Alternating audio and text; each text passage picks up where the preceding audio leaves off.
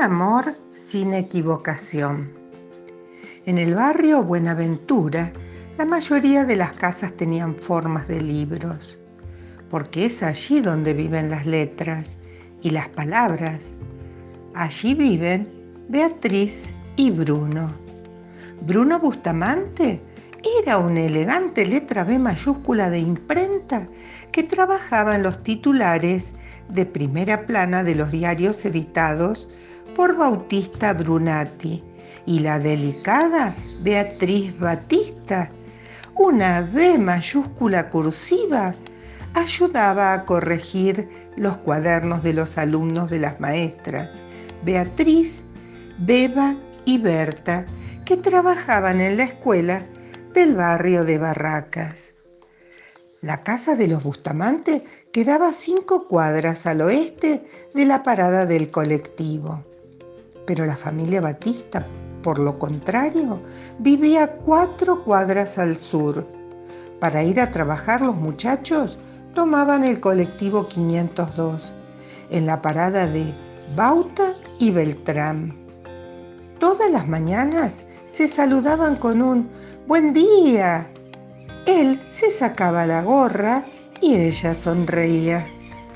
Al principio se encontraban sin querer, pero después se encontraban queriendo, de tanto desearse. Buenos días, se enamoraron.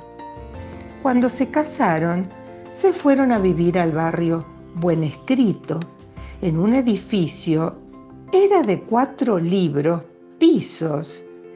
Ellos vivían en el segundo y en el tercero vivían Marcos Manuel Míguez y Marita Mariana Monjes, que también eran recién casados. Ellos trabajaban en la computadora del hospital Letrero. Casi enseguida se hicieron amigos y también al mismo tiempo ellas quedaron embarazadas. Beatriz esperaba quintillizos. Nacieron Beba, Beto, Bernardo, Bianca y Benjamín. En casa de los Bustamante nació Manuel, el primogénito, y dos años después nació Miguel. Todos los chicos se hicieron amigos y juntos fueron al jardín, a la escuela primaria, y cuando cumplieron 13 años, estudiaron en la escuela el gran abecedario. Miguel y Beba concurrían a un taller de poesía que dictaba el profesor Burgos y leyendo poemas de amor se enamoraron.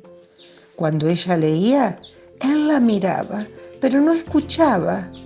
Cuando lo hacía él, ella suspiraba.